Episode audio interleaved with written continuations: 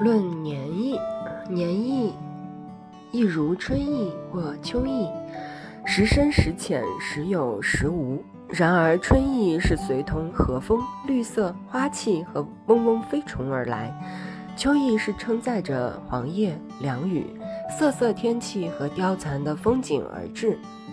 那么年意呢？年意不像节气那样。宇宙的规律，大自然的变化，都是外加给人的，它很奇妙。比如伏天挥汗时，你去看那张传统而著名的木板年画《大过新年》，画面上风趣地描绘着大年夜阖家欢聚的种种情景。你呢？最多只为这民俗的意蕴和执着的版画所吸引，并不被打动。但在腊月里，你再去瞅这花花绿绿的画儿，感觉竟然全变了。它变得亲切鲜活、热烈火爆，一下子撩起你过年的兴致。它分明给了你以年意的感染，但它的年意又是哪来的呢？倘若含在画中，为何夏日里你却从中丝毫感受不到？年年一喝那杂米杂豆熬成的又黏又甜、味道独特的腊八粥，便朦胧看到了年，好似彼岸那样，在前面一边诱惑，一边等待了。时光通过腊月这条河，一点点驶向年底，年意仿佛大地寒冬的雪意，一天天促密和深浓。你想一想，这年意究竟是怎样不声不响却日日加深的？谁知？是从交谈中越来越多说到“年”这个字，是开始盘算如何购置新衣、装点房舍、筹办年货，还是你在年货市场挤来挤去时，受到了人们要把年过好那股子高涨的生活热情的传染？年货，无论是吃的、玩的、看的、使的，全都火红碧绿、艳紫鲜黄、亮亮堂堂，生活好像一下子点满灯。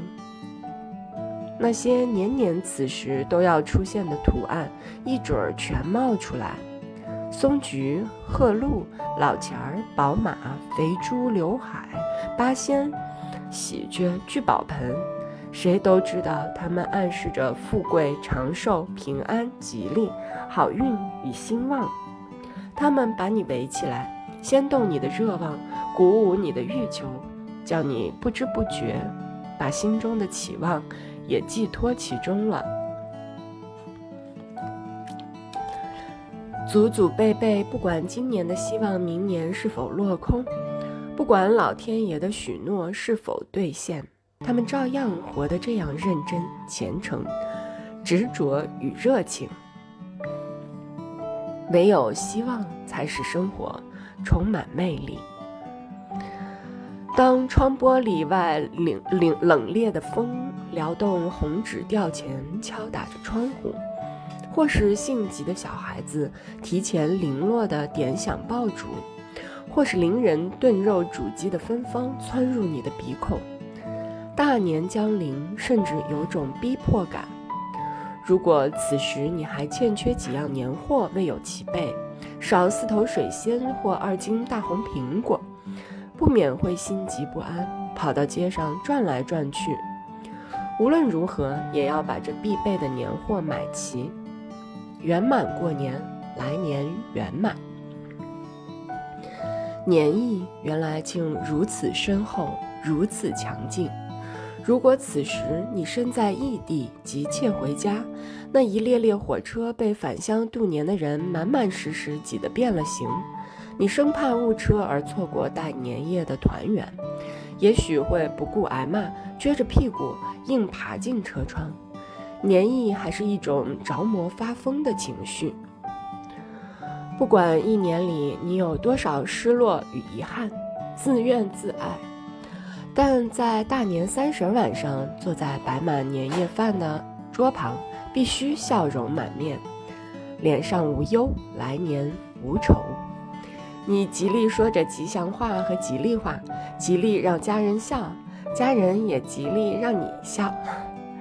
你还不自觉地让心中美好的愿望膨胀起来，热乎乎填满你的心怀。